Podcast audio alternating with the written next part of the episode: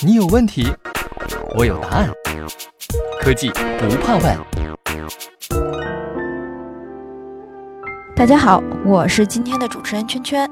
今天我们很高兴请到西门子中国有限公司数字化工业集团运动控制部增材制造业务拓展经理张博成，一起来聊聊增材制造。大家好，我是张博成。博成啊，最近增材制造已经成为一个热词儿，被频频提到。我对增材制造的了解就停留在是一种前沿技术，但是到底什么是增材制造呢？嗯，增材制造呢，是一个相对于我们传统的车铣机床加工的剪裁制造来提起的一个概念。然后从呃理论上来讲，它是一种材料的不断累加的一种方式，也可以是从大家通俗的理解来讲呢，就是我们所说的这个 3D 打印。当然，3D 打印是增材制造里面非常重要的技术一一种，这个就是非常适合大家去便于理解吧。然后举一个我们在日常生活中都能接触到的例子。也就是可能我也有这种经历，就是我们做过这种牙齿矫正，啊，牙齿矫正我们传统的当时那方式是通过这种金属的这种钉和丝去进行固定的，当时其实我记得是非常痛苦的一个一个经历啊。但是现在呢，我们通过呃增材制造的方法是什么样的呢？就是我们通过扫描仪来提取这个我们被矫正者的这个呃牙齿的模型，然后我们根据这个计算机里边我们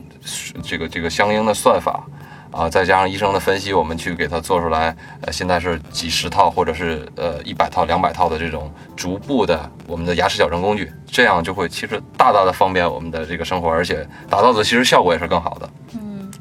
另外呢，我们可能比较前沿的一些应用，大家可能接触过的就是我们的这个运动鞋，运动鞋里面是阿迪达斯啊，还是耐克呀？其实，在啊两三年前已经开始推出了这个。通过增材制造方式来给用户去做一些定制或者一些比较前沿的、比较炫的这些运动鞋，啊，这些都是已经在我们的生活当中发生了的。那听完这些，我大概对这个增材制造有了一定概念了。那我想问问，增材制造跟过去的制造技术相比有什么优势呢？嗯，优势呢，我觉得从两个层次或者两个方面来说吧。第一个就是说。它本身的特点是这个材料累加嘛，就是我不需要开模具，那这个呢，就是会呃，首先方便我们去做一些定制化的一些快速原型的一些东西。这个现在实际应用的例子就是，其实我们在汽车的研发里面，汽车的试制部已经一些走的比较先进的企业超过了大概有二十年左右了，呃，一些就是走得慢的企业有十几年的应用经验了，就是在汽车研发上。因为我们传统是怎么来做的呢？就是呃，用手工来做。尤其是一些就是初期做原型研发的时候，当然现在呢，我们就可以通过这种 3D 打印的方式，来打印出来我们想要设计的这种外形啊，或者是这种结构啊，而且是通过这个主机厂和零部件厂都有一个很好的配合，这样这样就大大的提高了设计的效率，缩短了新车的上市时间。其实我们现在已经发现到，我们新车现在更新的非常非常快了，对吧？所以，这就是我们实时带来的好处。当然，这只是我们现在已经看到的做快速原型测啊，不用开模具带来的优势。然后，现在再往深层次来说呢，就是增材制造带来的是我们的一个叫创城市设计的一个思维，也就是还是利用它不用开模具这个特点，它可以摆脱我们传统的剪裁或者这种等材的。呃，模具啊，或者剪裁的切削这种这种加工方式的限制，让设计师去设计出来性能相当于是更优，或者是贴近于最优的产品，这是它的优势。那说到这里，我想问问，现在增材制造的市场情况是什么样的？市场潜力如何？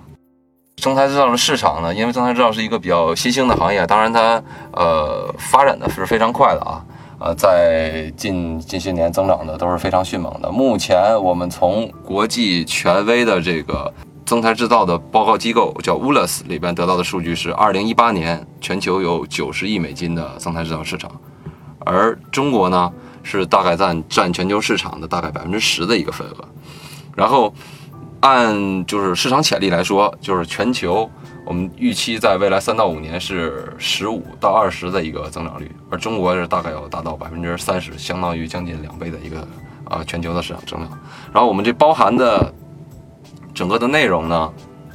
就是从产业链的上游、中游到下游。上游呢，就是相关的材料的供应，啊，然后中游呢，就是相关的设备以及设备的元器件的供应，然后最下游呢，就是我们的打印服务，为客户提供终端的打印产品，啊，是这么一个整体的市场。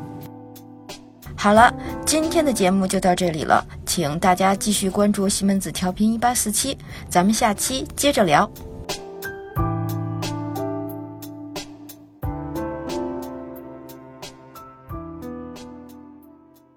西门子，博大精深，同心致远。